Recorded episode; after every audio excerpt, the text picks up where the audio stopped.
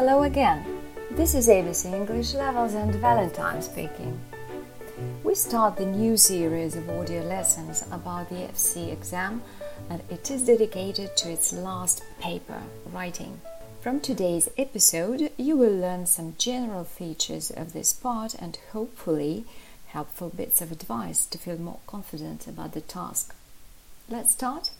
First, the FCE writing paper includes two parts.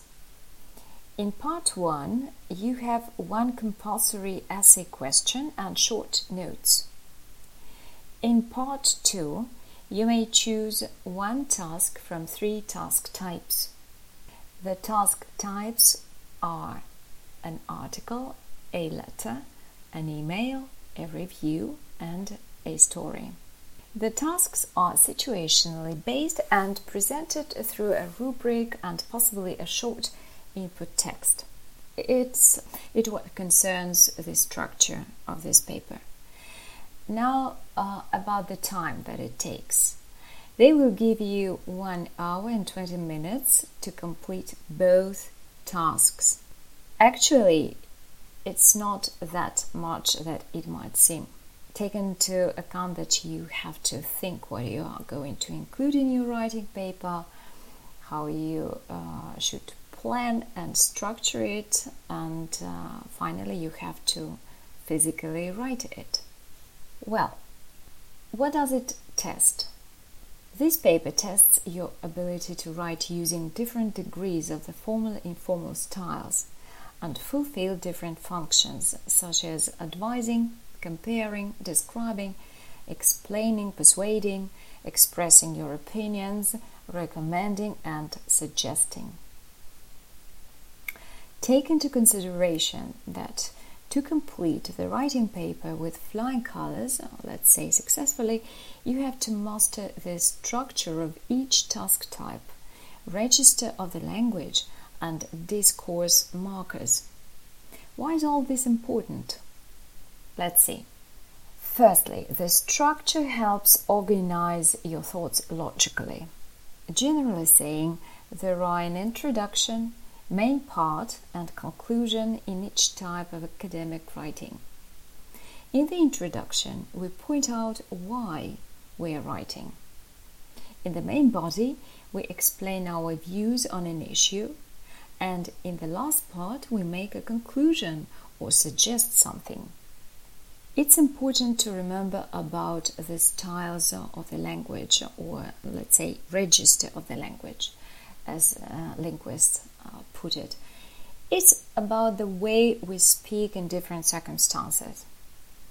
Informal situations, for instance, allow us uh, slang, jargon, some colloquial phrases, which is very different from formal situations where respectful communication is expected.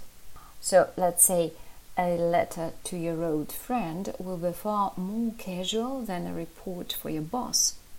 Let's see some examples uh, of informal words and expressions and their formal substitutes.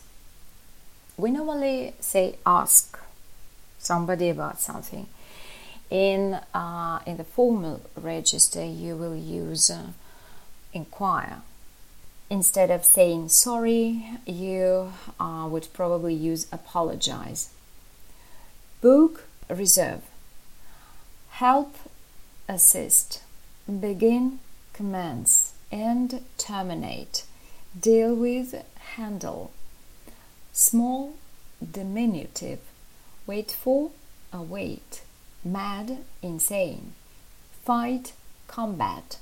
So, of course, there are a lot more similar pairs of words, uh, but note that almost all loan words, that is to say, acquired by English from some other languages, uh, mostly Latin, Greek, and uh, French, belong to the formal register in English. For example, combat comes from French, terminate from Latin, apologize from Greek. What about discourse markers?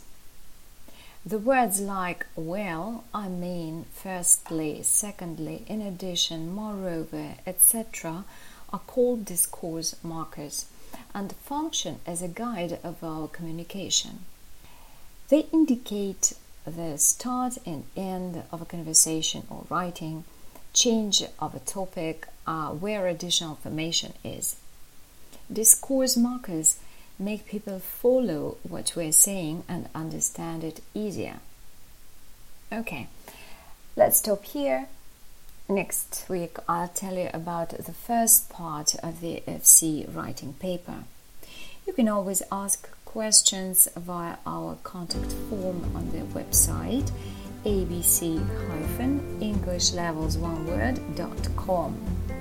This was ABC English Levels and Valentine. Take care and communicate successfully. Cheers!